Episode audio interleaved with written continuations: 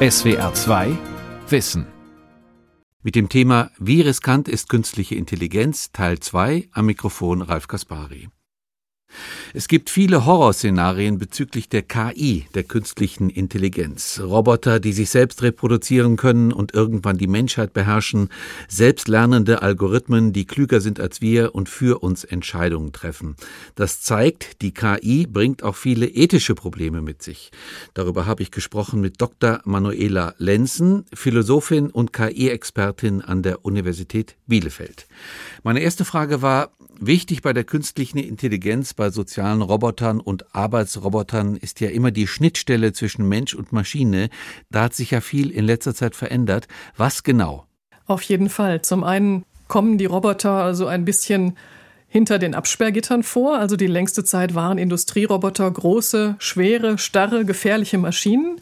Die standen hinter gelb, schwarz, rot, weißen Absperrgittern nicht in die Nähe kommen. Ja, es waren Kolosse, diese, ne? Es waren Kolosse und es waren Systeme, die nichts wahrnehmen konnten, die also einfach ihre einprogrammierte Bewegung machten und machten und machten und ob da nun jemand im Weg stand oder nicht, das konnten die eben nicht wahrnehmen und wo man eigentlich hin möchte, sind eben diese sogenannten kollaborativen Roboter, die Cobots, die neben dem Menschen arbeiten können, die empfindliche Sensoren haben, den Menschen also nicht verletzen werden und die auch viel einfacher programmiert werden können. Man muss denen also nicht mehr unbedingt jede Bewegung per Software vorgeben. Man kann die bei der Hand nehmen. Also es gibt dann solche, solche Arme, die ganz viele Gelenke haben, viel mehr Gelenke als der Mensch. Und man kann die dann wirklich packen und kann denen diese Bewegung vormachen. Man kann dann mit diesem Roboterarm diese Bewegung ausführen und sozusagen auf Speichern drücken und dann wird sich dieser Roboter diese Bewegung merken da möchte man hin, dass man da also wirklich Maschinen hat, die ungefährlich sind, die flexibel sind und die den Menschen dann noch mhm. auf ganz andere Weise unterstützen können. Gibt es da schon gute Ansätze? Ja, es gibt einige, vor allem diese, diese Arme. Mhm. Was man allerdings immer wieder feststellen muss, ist, dass wenn die tatsächlich neben dem Menschen arbeiten, die sehr langsam arbeiten, weil natürlich die Befürchtung besteht, dass der Mensch irgendwie zu Schaden kommt, sich verletzt, mit diesem System dann doch irgendwie zusammenstößt. Und ähm, das ist natürlich nicht das, was man braucht, wenn man möglichst schnell möglichst große Stückzahlen produzieren ja, will. Völlig klar. Und was dahinter auch noch steht, die Problematik des, ich will jetzt nicht ins Philosophische gehen, aber die Problematik des Selbstbewusstseins oder der Wahrnehmung des eigenen Selbst in einem Raum. Wir Menschen nehmen uns ja wahr. Wir haben ja ein Raumgefühl, ein Körpergefühl. Ne? Deshalb ecken wir ja auch nicht an und dotzen irgendwie vor Wände. Das hat natürlich eine KI überhaupt nicht. Sowas Man kann so ein System natürlich mit Sensoren ausstatten, dass mhm. so ein mhm. System nirgendwo anstößt. Ein System kann natürlich auch wahrnehmen, wie groß der Raum ist, in dem es sich bewegt. Dafür braucht es jetzt nicht unbedingt Selbstbewusstsein. Ob es überhaupt Selbstbewusstsein oder Bewusstsein braucht, um intelligent zu sein, ist eigentlich eine offene Frage. Wir kennen Intelligenz nur so, dass sie mit Bewusstsein bei Menschen mit Selbstbewusstsein zusammen vorkommt. Aber das bedeutet natürlich nicht, dass es nicht auch anders gehen könnte, dass man nicht auch eine intelligente, bewusstlose Maschine haben könnte. Ach so. Okay. Aber ob das so sein kann, ist tatsächlich offen. Man hat noch kein System, das wirklich so intelligent wäre wie der Mensch. Und es kann natürlich sein, dass wenn man tatsächlich einen Körper benötigt, eine Evolutionsgeschichte, eine Kindheit, um wirklich ein intelligentes System zu bauen, dass es nicht geht ohne so eine Art von Selbstbewusstsein. Man hat natürlich überhaupt keine Ahnung, wie man sowas in einer Maschine realisieren könnte, weil man einfach auch nicht versteht, wie Selbstbewusstsein, Bewusstsein überhaupt beim Menschen zustande kommt. Also man kann nicht einfach in den Menschen gucken und sagen, okay, da sehen wir, wie es geht und jetzt machen wir das in der Maschine nach. Wir wissen nicht, wie es geht. Mhm. Die andere Frage ist natürlich, ob wir das möchten. Denn eigentlich sollen diese Roboter ja Arbeitssklaven sein. Sie sollen die schmutzigen, ungesunden, gefährlichen Arbeiten machen. Sie sollen für uns in die havarierten Atomkraftwerke gehen. Sie sollen für uns in zusammengestürzte Häuser gehen und sehen, ob da noch Menschen zu finden sind. Sie sollen ohne Pause arbeiten. Sie sollen äh, All dem würde es natürlich entgegenstehen, wenn so ein System jetzt tatsächlich Bewusstsein entwickeln würde und damit ja auch leiden könnte. Ja, Moment, das aber es gibt doch ganz viele Utopien, auch in, wir haben es ja im ersten Teil angesprochen, in Filmen, wo man mit Robotern redet, wo die Empathie haben, wo man sich in sie verlieben könnte. Ja, man könnte sich natürlich auch vorstellen, dass man sich in Systeme verliebt, die das alles nicht zeigen. Es ist ganz viel projiziert der Mensch ja einfach in sein Gegenüber hinein. Die Frage ist, was möchten wir haben? Man könnte sich ja unterschiedliche Systeme vorstellen, also diese Systeme, die einfach ohne Pause arbeiten sollen und in die Atomkraftwerke gehen mhm. und Minen räumen. Das wäre sicher sehr nachteilig, wenn diese Systeme Angst, Schmerz, sonst was empfinden könnten, Absolut, weil dann müssten ja. wir ihnen natürlich auch die entsprechenden Rechte zugestehen und könnten sie nicht so behandeln, wie wir sie eigentlich behandeln möchten. Wir brauchen eigentlich für diese Tätigkeiten gefühllose Maschinen. Das ist ja gerade der Vorteil. Wenn man natürlich sagt, man möchte Maschinen haben, die Gefährten für Menschen sind, kann man natürlich fragen, ob das ein sinnvolles Ziel ist. Auch da, wir sprechen da über etwas, wo man technisch überhaupt keine Ahnung hat, wie man das anfangen sollte, diesen Systemen tatsächlich Bewusstsein zu verleihen. Es gibt immer mal wieder Forscher, die sagen, doch, da wollen wir hin, Maschinenbewusstsein, das finden wir spannend. Ich kann nachvollziehen, dass das als Forschungsfrage spannend ist, weil man darüber vielleicht auch mehr über das menschliche Bewusstsein, darüber, wie es zustande kommt, erfahren kann.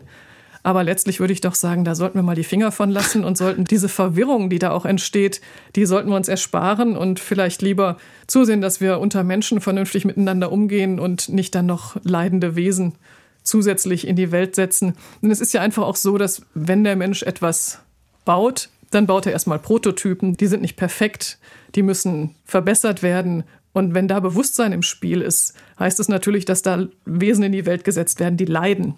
Wir machen uns nicht klar, dass wir es mit extremen Spezialisten zu tun haben. Ein System mag den Weltmeister im Go schlagen und kann doch Äpfel nicht von Birnen unterscheiden. Das passt für uns nicht zusammen. Für uns ist klar, jemand, der wie ein Weltmeister Schach spielt, ist eine sehr intelligente Person. Und diese Person kann dann auch andere intelligente Dinge tun. Und das ist bei diesen Systemen eben nicht der Fall. Ja, aber das ist doch faszinierend eigentlich, dass wir im Grunde genommen bei dieser künstlichen Intelligenz, dass uns da immer so eine Art Verdopplung von uns selbst vorschwebt. Ja, klar. Ne? Und das ist irgendwie völlig paradox im Grunde genommen. Warum wollen wir den Roboter, der aussieht wie wir? Ja, es scheint eine Faszination darin zu bestehen, künstliche Menschen in die Welt zu setzen. Das ist eine interessante Frage, wo diese Faszination eigentlich herkommt. Was ich daran spannend finde, ist die kognitionswissenschaftliche Sicht auf die künstliche Intelligenz. Also die Kognitionswissenschaft ist so eine Disziplin, die eigentlich gleichzeitig zur künstlichen Intelligenzforschung entstanden ist, so in den 50er Jahren. Und man dreht da eigentlich die Perspektive um. Die Idee ist, das hat der Physiker Richard Feynman mal so formuliert, nur was man bauen kann, hat man auch verstanden. Also die Idee, man formuliert eine Hypothese darüber, wie ein Stück menschliche Intelligenz funktioniert, so präzise, dass man sie in einer Maschine nachbauen kann. Und wenn die Maschine sich dann so verhält, wie man das erwartet, dann ist das zwar kein Beweis, dass es beim Menschen auch so funktioniert. Es könnte ja mehrere Wege geben, das zu realisieren. Aber es ist zumindest ein Hinweis, dass man vielleicht nicht ganz falsch liegt. Also man versucht einfach durch diese Verdopplung, durch das Nachbauen, sich selbst besser zu verstehen. Mhm. Und zu einem gewissen Grad funktioniert das auch. Die KI-Forschung hat seit den 50er Jahren doch dazu beigetragen, dass wir einfach ein anderes Bild vom Menschen bekommen haben, dass wir viel deutlicher sehen, was das Besondere am Menschen ist. Und das sind eben nicht die Dinge, von denen wir dachten, es wären die besonderen Sachen. Also die Dinge, die uns schwerfallen das Schachspielen, das abstrakte Denken, das logische Denken, wirklich strikt bei einem logischen Resonieren bleiben und nicht ständig irgendwelche Fehler machen, mit Statistik korrekt umgehen. Alles das, was uns so quält. Das machen die Maschinen. Aber womit die Maschinen Schwierigkeiten haben, ist das, was uns leicht fällt. Zahnpasta auf die Zahnbürste tun. Mit fuddeligen, weichen Sachen umgehen. Die Augen aufmachen und verstehen, was man sieht all diese Dinge, die für uns ganz selbstverständlich sind, da hat uns eigentlich die künstliche Intelligenzforschung erst klar gemacht, wie unglaublich komplex das ist. Sowas wie eine Hand, einfach die Hand ausstrecken und nach einer Kaffeetasse greifen. Und was das für ein Wunderwerk der Technik ist, das sehen die Roboterforscher, seit sie versuchen, künstliche Hände zu bauen. Mhm. Also es trägt schon dazu bei, dass wir den Menschen besser oh, verstehen ja, und anders verstehen mhm. als vorher. Kommen wir zum, zum anderen Aspekt, nämlich den ethischen Aspekt, den wir jetzt auch schon mehrmals angedeutet haben. Aber Sie haben eben kurz mal gesagt, es ist immer die Frage, was eine Gesellschaft will. Will die Gesellschaft den Roboter mit Selbstbewusstsein oder will sie eher die Arbeitssklaven? Will sie den äh, Pflegeroboter? Wenn ich Sie fragen würde, welche ethischen Probleme die KI mit sich bringt, müssten Sie wahrscheinlich vier Stunden antworten.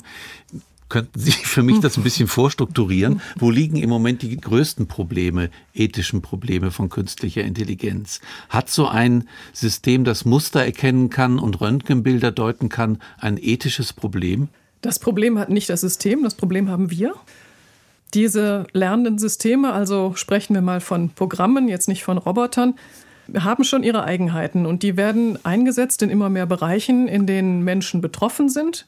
Etwa in der Diagnose, aber auch etwa bei so etwas wie Gesichtserkennung im öffentlichen Raum, bei der Vergabe von Krediten, bei der Zuweisung von Studienplätzen, beim Berechnen von Sozialleistungen, also bei der Klassifikation zum Teil von Arbeitslosen, die in unterschiedliche Kategorien eingeteilt werden. Also es gibt immer mehr Programme, immer mehr Bereiche, in denen solche Programme zum Einsatz kommen. Und je häufiger die zum Einsatz kommen, desto häufiger sieht man auch, dass das nicht unproblematisch ist. Man spricht ja manchmal von den Vorurteilen der Algorithmen. Das sind nicht wirklich Vorurteile in dem Sinne, dass sie Urteile treffen, ohne sich mit einer Sache beschäftigt zu haben, sondern es sind Einseitigkeiten, die die aus den Trainingsdaten mitnehmen. Also man trainiert zum Beispiel ein System für Gesichtserkennung mit ganz vielen Fotos von menschlichen Gesichtern und stellt am Ende fest, dass dieses System schwarze Menschen, farbige Menschen deutlich schlechter erkennt als weiße Menschen. Das liegt dann daran, dass dieses System vor allem mit den Bildern von weißen Menschen trainiert worden ist. Mhm. Es gab diese Pleite dieses Gesichtserkennungssystems, das dann schwarze Menschen als Gorillas klassifiziert hat, was natürlich ein Super-GAU ist. Ja. Das liegt nicht daran, dass da rassistische Programmierer am Werk waren, sondern das liegt daran, dass man dieses System mit nur einer sehr eingeschränkten Auswahl an Fotos von menschlichen Gesichtern trainiert hat. Und sowas kommt einfach immer wieder vor und sowas kommt auch bei Systemen vor, die mit bestem Wissen und Gewissen gemacht worden sind. Und das ist eben nicht unproblematisch. Das muss erstmal auffallen, dass solche Systeme dann bestimmte Bevölkerungsgruppen benachteiligen. Oft sind es gerade die Bevölkerungsgruppen, die es eh schon schwieriger haben, die von solchen Systemen dann auch zusätzlich benachteiligt werden, einfach weil diese Bevölkerungsgruppen dann in den Trainingsdaten oft unterrepräsentiert sind. Ja, da gibt es ganz viele Beispiele inzwischen, wo Nichtregierungsorganisationen, Menschenrechtsorganisationen gegen solche Systeme klagen.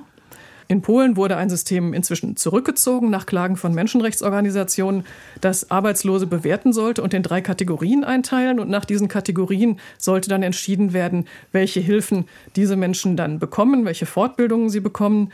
Eigentlich sollten die Mitarbeiter dann doch noch das letzte Wort haben bei der Zuteilung dieser Maßnahmen oder der Gelder.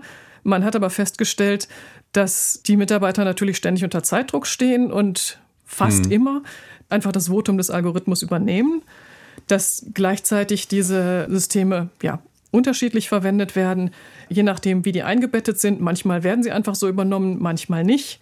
Die greifen sehr viele Daten ab. Und es hat einfach sehr viele Beschwerden gegeben von Menschen, die sich da zu Unrecht klassifiziert fühlten und man hat es dann zurückgezogen. Auch diskutiert wurde letztens breit in der Presse ein System in den USA, das Menschen, die schwer erkrankt sind, den Zugang zu besonderen Gesundheitsleistungen erleichtern sollte.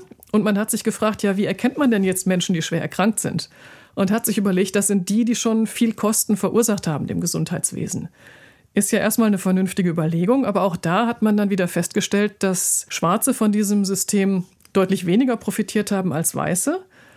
Und man hat sich gefragt, warum und ist darauf gekommen, dass eben Schwarze in den USA, auch wenn sie schwer krank sind, seltener den Kontakt zum Gesundheitswesen suchen sei es, weil sie dem nicht so viel Vertrauen entgegenbringen, weil die Dinge selbst bezahlt werden müssen und sie das nicht zahlen können, sei es, weil sie so wohnen, dass die Gesundheitseinrichtungen nicht so gut zu erreichen sind.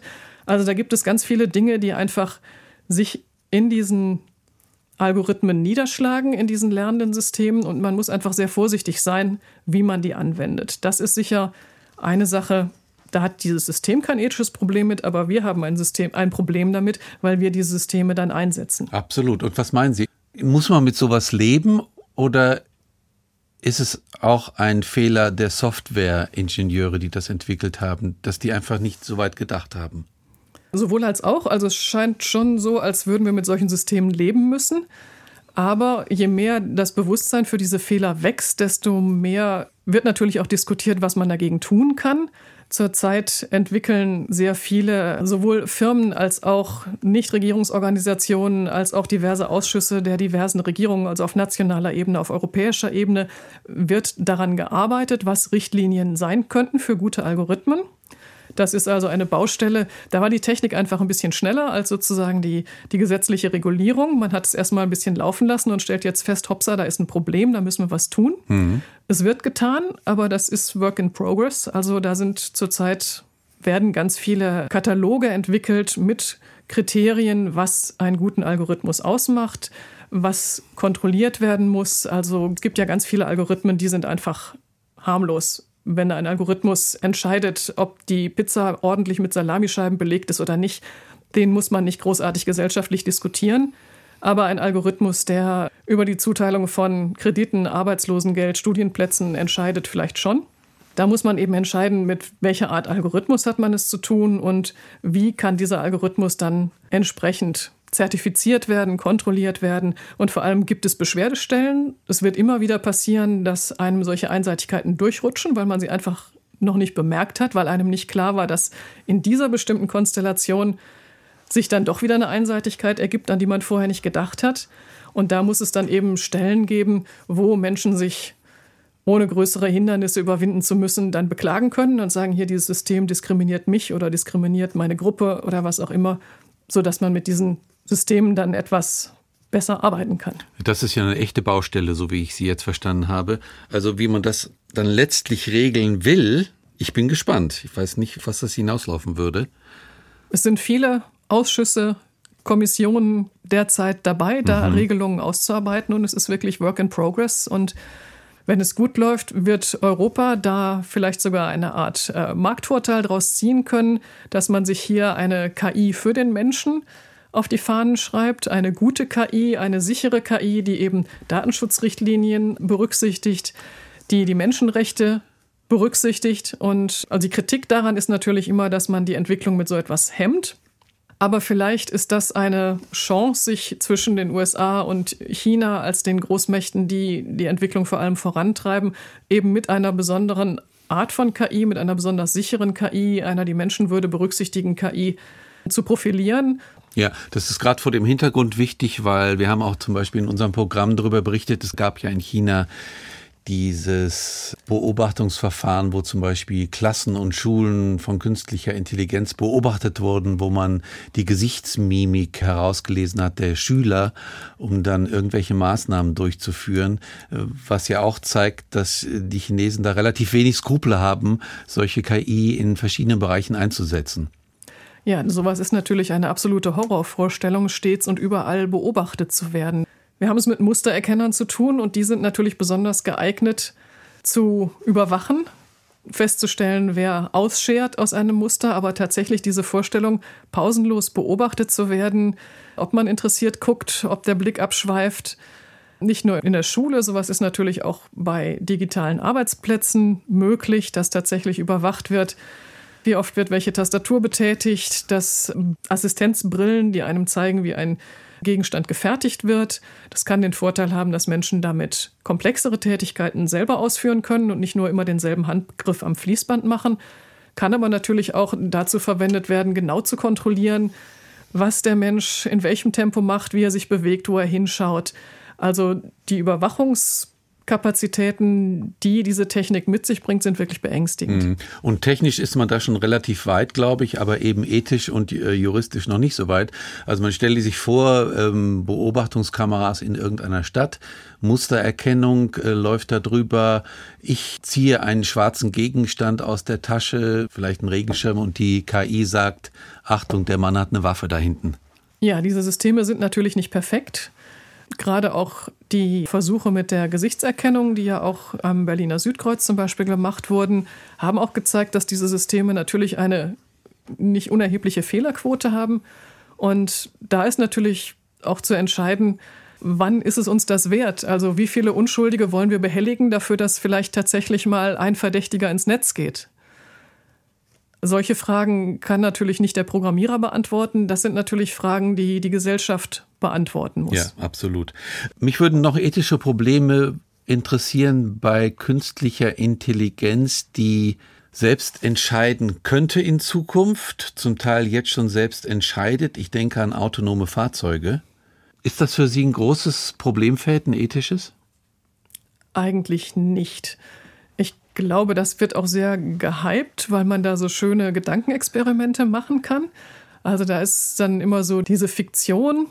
Es kommt eine Situation auf dieses autonome Fahrzeug zu, in der eine Kollision nicht mehr zu vermeiden ist. Und die Frage ist jetzt, fahre ich die Fußgänger auf der rechten Seite oder fahre ich in die Fußgänger auf der linken Seite?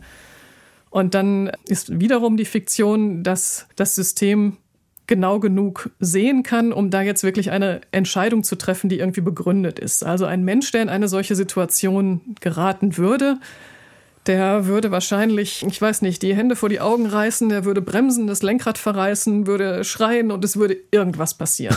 Und man würde sagen, okay, es war ein Unglück, wenn diese Person jetzt nicht zu schnell unterwegs war und nicht betrunken war und, und irgendwie alles so war, wie es sein soll. Dann würde man sagen, okay, das war eben ein Unglück. Und mhm. man würde den Menschen dafür nicht mehr belangen können. Man würde nicht sagen, du hättest aber auf die Seite fahren können oder so, sondern es ist dann einfach passiert und der Mensch war überfordert und sowas passiert glücklicherweise ja sehr selten. Wie oft kommt man in die Situation, entscheiden zu müssen, ähm, welche Fußgängergruppen man jetzt irgendwie, mit denen man kollidieren will.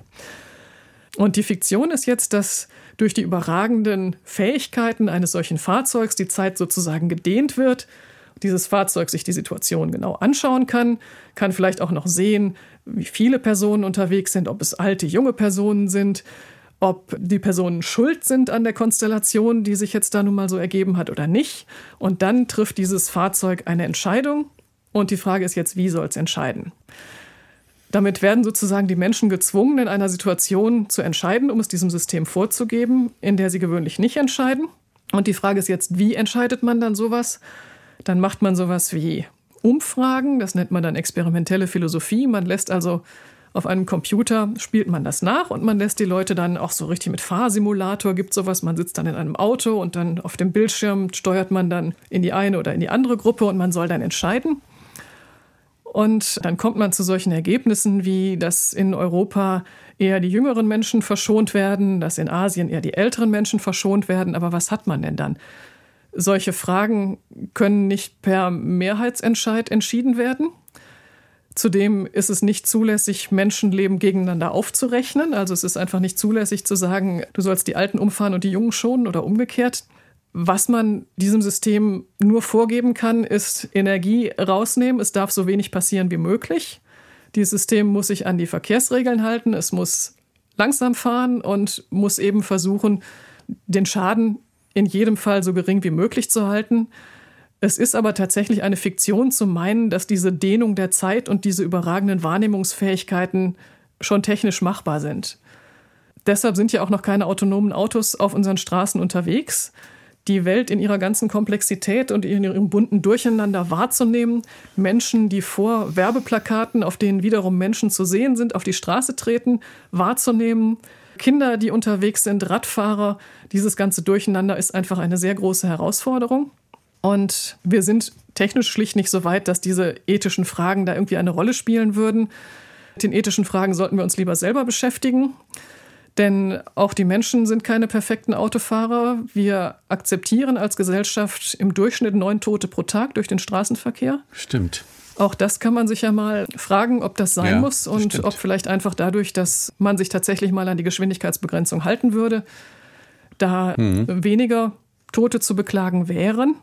Man könnte sich vorstellen, dass ein Straßenverkehr, der nur aus solchen teilautonomen Fahrzeugen bestehen würde, tatsächlich zu weniger Verkehrstoten führen würde, dann könnte man überlegen, ob man da nicht moralisch sogar verpflichtet wäre, diese Systeme einzusetzen.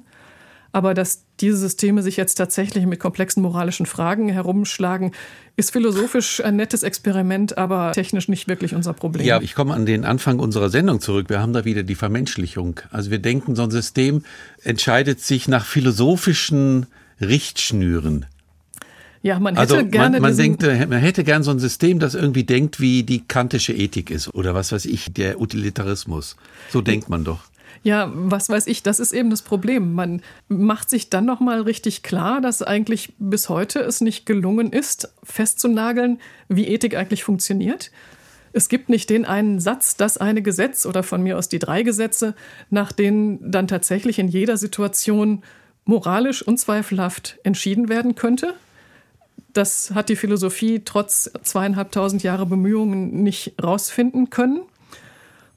Was man stattdessen sieht, ist, dass Moral, Gewissen eben eine gewisse Unschärfe hat. Das ist wahrscheinlich auch gar nicht schlecht, denn die Situationen, in die man gelangen kann, unterscheiden sich derart stark, dass man immer mal wieder abschmecken muss. Die Regel, die normalerweise vernünftig ist, passt die jetzt wirklich in dem Fall auch oder muss man nicht aus welchen Gründen auch immer in diesem Fall anders entscheiden? Und das hat mit so etwas wie Gewissen zu tun, mit einem schlechten Gefühl, das man haben kann bei bestimmten Entscheidungen. Und das sind sehr körperbezogene Prozesse. Und wir wissen nicht, wie sie bei Menschen funktionieren und haben schon gar keine Ahnung, wie wir sie in Maschinen unterbringen können. Also die moralischen Subjekte sind immer noch wir. Wir müssen überlegen, wo wir welche Systeme einsetzen wollen. Wo, wo wir, wir sie einsetzen wollen, wie wir sie einsetzen, wie sie in unserem Dienste funktionieren sollen, damit es eben keine Algorithmen mit Vorurteilen gibt. Und wenn ich Sie richtig verstanden habe, sagen Sie auch gerade in Bezug aufs autonome Fahren, jetzt warten wir erstmal die technische Entwicklung überhaupt erstmal ab. Das ist alles noch im Ansatz und die ethische Diskussion sollte dann kommen und dann nicht so überzogen sein. Ja, die sollte auf jeden Fall sich an den technischen Möglichkeiten ausrichten. Die ethische Diskussion sollte wie immer die technischen Möglichkeiten natürlich kritisch begleiten. Das würde mehr helfen, als sich in solchen Science-Fiction-Fantasien zu verlieren.